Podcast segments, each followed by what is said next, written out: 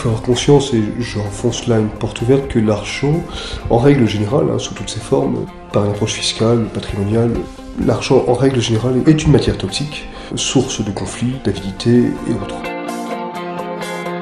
J'en ai pris conscience assez tôt dans mon métier, et j'ai même constaté avec effroi combien l'argent, en règle générale, pouvait être source de méfaits. Pour ma part, je viens d'un milieu très modeste où je n'ai jamais manqué de rien, mais j'étais finalement relativement à l'abri de ce que j'ai pu constater par la suite.